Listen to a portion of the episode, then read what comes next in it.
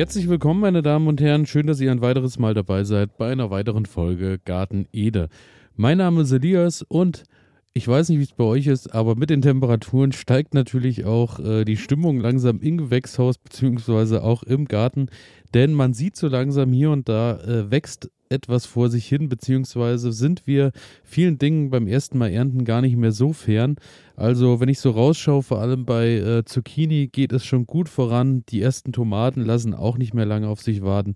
Johannisbeeren sind langsam soweit, Erdbeeren sind äh, schon im Dauerbeernten und eine Pflanze, die sich besonders gut macht in diesem Jahr in meinem Folientunnel beziehungsweise bei euch vielleicht auch im Gewächshaus oder vielleicht auch draußen, denn da funktioniert das auch problemlos, ist die Kapuzinerkresse. Und die Kapuzinerkresse habe ich schon seit vielen Jahren in meinem Garten kultiviert und kann es jedem von euch nur empfehlen, dass äh, ihr der, äh, der Sache auch gleich tut, beziehungsweise euch auch ein Plätzchen sucht, denn die Kapuzinerkresse ist äh, wunderbar vielfältig verwendbar und hat auch viele nützliche äh, Seiten im Garten für euch äh, parat. Daher Dazu aber gleich natürlich mehr. Erstmal so generell zur Kapuzinerkresse. Die Kapuzinerkresse stammt ursprünglich aus Südamerika, fängt irgendwann an im Jahr, dann ab meistens so, wenn ihr sie im Mai direkt seht, dann habt ihr so ab Juni eigentlich, wie, wie es jetzt auch schon war, so die ersten Erfolge, dass sie anfängt und schöne Blüten bildet. Das hier geht an alle Sportler, die nicht akzeptieren können, dass immer alles so bleibt, wie es ist. An alle, die nicht länger in Plastikklamotten Sport machen wollen, weil das unsere Erde mit Mikroplastik verschmutzt. Für euch macht wieder Sport jetzt Sportkleidung, die ganz ohne Polyester auskommt. Sie besteht aus Algen und Holzfasern und meistert alle Herausforderungen deines Trainings, ohne die Umwelt zu verschmutzen. Sport ist so positiv, dass er niemandem schaden sollte, schon gar nicht dem Planeten. Besuche deshalb jetzt vida-sport.de, vidar-sport.de und sichere dir dein natürliches Sportoutfit. Du wirst den Unterschied fühlen. in Gelb, Rot und Orange oder aber auch, äh, ich ziehe sie meistens vor, so dass ich im April schon mal ein bisschen ähm, ein paar Samen in die Erde bringe und dass sie dann nach den Frösten nach draußen kommt, denn winterhart ist sie leider nicht, aber völlig problemlos hochzuziehen und ähm, apropos Hochziehen, auch einige äh, der Kapuzinerkressensorten danken es euch natürlich, wenn ihr Rankhilfen einbaut. Ich habe die tatsächlich einfach nur unter den Tomaten in meinem Garten wachsen und äh, habe da auch nirgendwo eine Rankhilfe. Daher äh, bleibt sie eher buschig und wächst nicht ganz in die Höhe. Wenn ihr ihr aber eine Rankhilfe anbietet, dann äh, nimmt die die auch dankbar an und kann dann halt auch wirklich äußerst hoch werden und äh, sich noch schöner breit machen und noch mehr Blüten bilden. Also da, äh, je nachdem, wie viel Platz ihr habt, kann da einiges funktionieren. Bei mir, wie gesagt, ist sie eher als äh, Bodendecker eingesetzt. Und ähm, das Schöne ist, die hält euch natürlich zum einen dann auch den Boden ein bisschen feuchter, dass der nicht so schnell austrocknet. Wie gesagt, bei mir steht sie unter den Tomaten, da beschattet sie so ein bisschen den Boden und ähm, hat an den Boden auch keine größeren Ansprüche, mag einfach nur äh, ein Boden, der natürlich keine Staunässe ist, äh, anbietet und ansonsten darf der Boden auch äh, sogar etwas nährstoffärmer sein. Daher braucht man sich da auch keine Gedanken machen, dass die der Tomate oder den anderen Kulturen in der Nähe viel Nährstoffe klaut, sondern äh, die gibt sich recht schnell mit recht wenig zufrieden und kann auch von sonnig bis äh, zu schattigen Ecken sogar genutzt werden. Und das Schöne ist, ihr braucht auch nicht mal einen Garten, sondern könnt ihr auch völlig problemlos im Topf auf der Terrasse kultivieren. Und äh, da bieten sich natürlich, habe ich so gesehen bei der Recherche, ähm, eher die rankenden Sorten an, denn viele lassen die dann wirklich auch vom Balkon herunterranken, beziehungsweise ähm, nutzen die dann sogar als Sichtschutz. Also da ist auch wirklich schon viel, viel, viel möglich. Ähm, schade ist allerdings, dass sie äh, eigentlich eine mehrjährige Pflanze ist.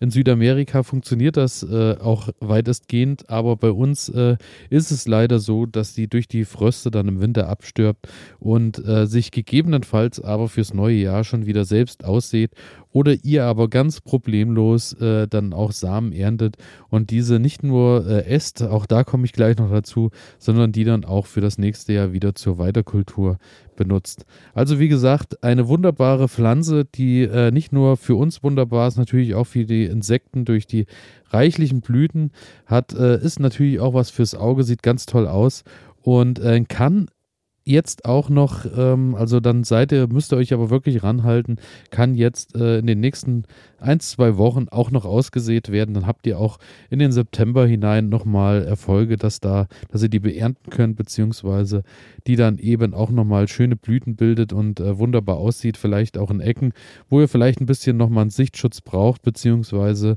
äh, unschöne Ecken auch bedecken wollt. Da bietet sich das ganz gut an. Viele nutzen die auch, um die unter äh, Obstbäume zu pflanzen. Auch das ist möglich als äh, Mulchersatz. Daher, ihr könntet jetzt noch starten, ist überhaupt kein Problem. Ist jetzt bei den warmen Temperaturen auch recht schnell bei der Keimung dabei. So 10 bis 14 Tage sagt man jetzt bei den Temperaturen, glaube ich, seid ihr eher, wenn ihr die schön feucht haltet, bei den 10 Tagen und äh, braucht so einen Pflanzabstand von 30 mal 30 ist so das Feld, was ihr ungefähr erstmal rechnen müsst. Denn wie gesagt, die wird dann recht buschig und recht breit, wenn die an einem Standort ist, wo es ihr dann auch gut gefällt. Gute Nachbarn für die Kapuzinergräse sind die Kartoffeln, Tomaten, Stangenbohnen und auch Rosen. Und daher passt sie eben wirklich fast überall hin in den Garten und äh, die Vorteile der Kapuzinerkresse nochmal im Garten zusammengefasst. Sie ist ein schneller Bodendecker. Innerhalb kurzer Zeit kahle Flächen und Beete werden begrünt und der Boden wird wie eine Mulchschicht beschattet. Auch das muss ich halt wirklich sagen. Ich glaube, die spart mir hier und da immer mal ein bisschen äh, Feuchtigkeit im Boden noch auf. Gerade bei den Tomaten, die es ja dann doch auch hier und da äh, jetzt durch eingekräuselte Blätter deutlich anzeigen, dass sie mal ein bisschen Feuchtigkeit brauchen. Und da wachsen die ganz wunderbar unten drunter. Dann äh, die Abwehr von Läusen. Wird, sich auf äh, wird sie auf Obstbaumscheiben gesät, zieht sie wie ein Magnet Blattläuse und schwarze Läuse an und entlastet auf diese Weise den Baum. Auch das äh, tatsächlich eine Sache, die ich schon beobachten konnte im Garten. Hier und da hat sie eben wirklich dann auch mal einen Lausbefall, was aber auch nicht weiter schlimm ist, denn dadurch, dass die Pflanze wirklich riesengroß wird, äh, ist können, es sind noch jede Menge andere Blätter und Co. zu beernten von der Kapuzinerkresse. Daher ähm, ist äh, natürlich wunderbar, wenn dann auf ein paar äh, Kapuzinerkressenblätter die äh, Läuse sind und eben nicht am Obstbaum oder irgendwo anders im Garten verteilt. Dann äh, die Abwehr von Schädlingen. Kapuzinerkresse wirkt abwehrend auf Raupen, Schnecken, Ameisen und Mäuse. In der Mischkultur ist Kapuzinerkresse deshalb ein idealer Pflanzpartner. Ähm, da muss ich sagen, das kann ich nur bedingt äh, bestätigen, denn ähm, gegenüber Schnecken also ich habe auch schon häufiger Schneckenverbiss gehabt an, den, äh, an der Kapuzinerkresse. Bei Ameisen und Raupen mag sein, äh, da hatte ich noch keine in der Nähe. Bei Wühlmäusen, glaube ich, die zeigen sich auch recht unbeeindruckt von der Kapuzinerkresse. Aber äh, bei Schnecken steht sie definitiv, zumindest bei meinen Rönerschnecken, steht sie auf dem Speiseplan. Und dann auch wirklich interessant, Wetterbote. Kapuzinergräse gilt auch als Wetterbote. Wohl nicht immer, aber bei bestimmten Wetterlagen wurde beobachtet, dass sich schon Stunden vor dem Regen auf den Blättern kleine Wasserperlen bilden. Auch das äh, äußerst interessant, habe ich so auch noch nicht beobachtet. Und ähm, das, was wirklich auch interessant ist mit den Wasserperlen auf den Blättern, die Kapuzinergräse hat einen sogenannten Lotusblumeneffekt auf den äh, Blättern. Sprich, äh, die Tropfen perlen einfach ab. Müsst ihr euch mal anschauen. Wenn ihr keine zu Hause habt, äh, gebt es einfach mal bei YouTube ein. Da gibt es äh, tolle Aufnahmen dazu, wie das Wasser eben wirklich einfach völlig äh, komplett abperlt und äh, keinerlei Rückstände auf den Blättern bleiben. Sieht wirklich äußerst interessant aus.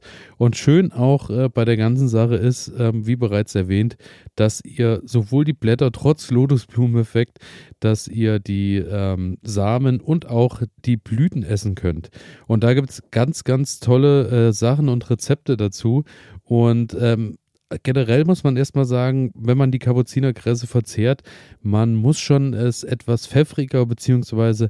ein bisschen schärfer mögen, denn sie besteht natürlich aus reichlich Senfölen und hat dadurch auch einen leicht äh, pfeffrig scharfen Geschmack.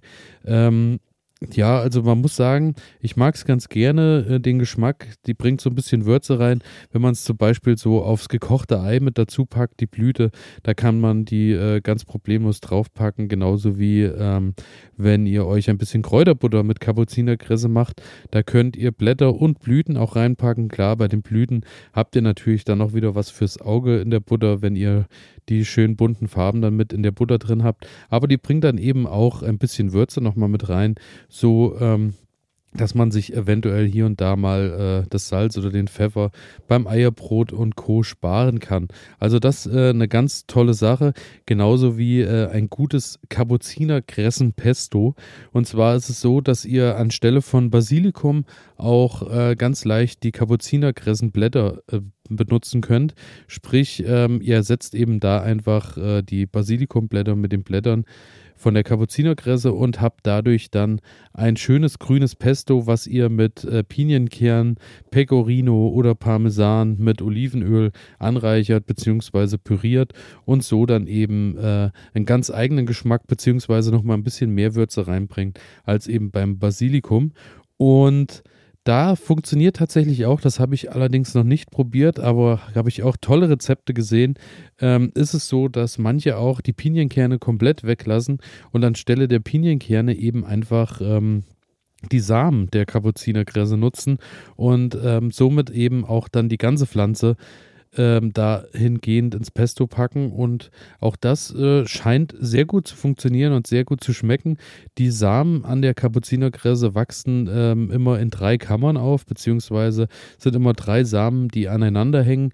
Die könnt ihr dann einfach auseinander machen und ähm, dann haut haut das ganz einfach hin, dass ihr die auch in Wasser einlegen könnt, wenn ihr sie ein bisschen weicher haben wollt äh, vor dem Pürieren. Und ihr könnt die auch nur die Samen einlegen, ähnlich wie äh, Carbon. Auch das funktioniert, sind äh, wohl auch als Carbonersatz äh, häufig verwendet in Küchen. Und ähm, ja, es ist eben so, dass da die Kapuzinerkresse wirklich reichlich Samen bildet und ihr da wirklich auch äh, reichlich etwas abernten könnt. 2013 wurde sie sogar als Heilpflanze des Jahres ähm, nominiert bzw. auch ausgezeichnet. In Brasilien und Chile und Peru weiß man schon lange um die Heilwirkung der Kapuzinerkresse. Die Kapuzinerkresse soll die körpereigenen Abwehrkräfte stärken und bei Kataren, das ist die äh, Entzündung der Schleimhäute, im Bereich der oberen Atemwege helfen. Aufguss wirkt positiv bei Erkältung und Infektion der Harnwege. Da bin ich auch mal gespannt. Auch da werde ich mal mich noch ein bisschen mehr mit auseinandersetzen, denn so als Heilpflanze, klar, wenn man sie isst, äh, durch die Senföle und Co., haben äh, eine, eine, schön, eine gute Wirkung auf den Körper und stärken die Abwehrkräfte. Allerdings, dass die eben auch eingesetzt werden kann, wirklich als Heilpflanze bei Erkrankungen, ähm, damit habe ich auch noch wenig bis gar keine Erfahrung. Aber auch da werde ich ein bisschen äh, dranbleiben. Und da soll man einfach die Blätter mit ein bisschen lauwarmem Wasser übergießen und 10 Minuten ziehen lassen und dann das Ganze ähnlich eben auch wie ein äh, Tee zu sich nehmen. Klingt wirklich interessant werde ich auf jeden Fall auch mal ähm, probieren. Und ansonsten, wie gesagt, wenn ihr sie im Topf habt, könnt ihr sie auch überwintern, indem ihr ihr drinnen ein Plätzchen irgendwo sucht. Für mich äh, wird es dann drinnen mal ein bisschen eng, wenn dann auch die Anzuchtzeit losgeht. Daher sehe ich die jedes Jahr wieder neu aus und äh, dadurch, dass die eben auch so einfach und so schnell kultivierbar ist, ist das auch überhaupt kein Problem wenn ihr die in jedem Jahr neu aussät und im besten Fall eben auch einfach dann die Samen nutzt, die ihr eben im Garten an der Pflanze dranhängen habt.